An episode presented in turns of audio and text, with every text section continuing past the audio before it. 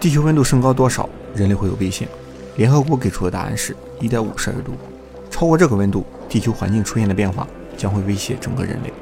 当然，这个1.5是有一个基础的，就是在人类第一次工业革命之后，全球气温最多只能升高1.5摄氏度。如果超过这个数值，人类的日子就不太好过了。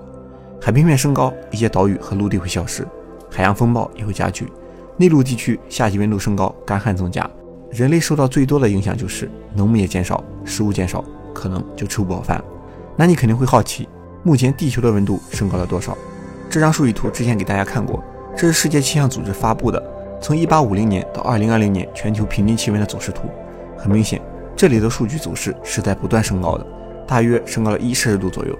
其实左右有点委婉，应该是超过一摄氏度了。那只要再升高零点五摄氏度，就能达到气象学家给出的最高极限了。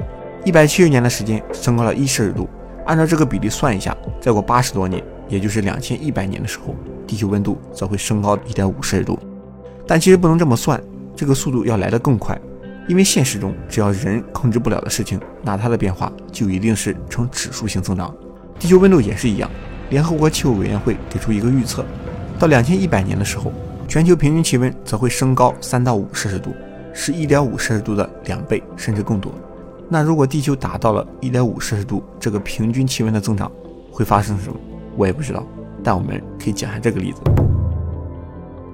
2019年是澳大利亚不太好过的一年，这年在天气上破了不少记录，平均气温破纪录，最高温度破纪录，各地最低降雨量破纪录。不仅热还不下雨。如果光是热还行，来几个风暴，下几场雨也能调和调和。但就是怕光热不下雨。从1961年到1990年。澳大利亚的平均气温是二十一点八摄氏度，二零一九年的数据比这个温度高了一点五二摄氏度，上次记录是二零一三年的一点三三摄氏度。我们就不具体讲这些数据了，反正你从这几年平均气温的走势图就能看出来，澳大利亚这个温度就是一直在上涨的。二零一九年达到最高点，平均气温升高了一点五二摄氏度，刚好是一点五这个界限。不过这个我们只能做个参考，因为澳大利亚毕竟是个区域性的温度变化，不能代表整个地球。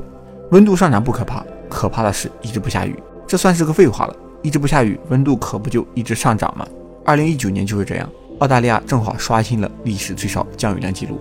这是一九零零年到二零一九年澳大利亚降雨量走势图。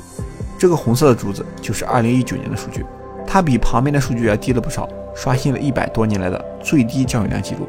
那为什么会这么热又不下雨呢？是全球变暖的锅吗？是也不全是。这里我们要解释一下这个东西。厄尔尼诺南方套动现象，澳大利亚的天气如何和这个现象很有关系。这个现象形成的时间从一年半到两年以上不等，但平均而言，从大旱到大涝有个四年的周期轮回。也就是说，如果今年是洪水，那四年之后可能就会出现大旱天气；今年是大旱，那四年之后就很可能是强降水。